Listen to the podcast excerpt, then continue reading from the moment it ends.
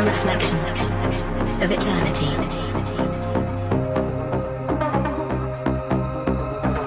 A bond forever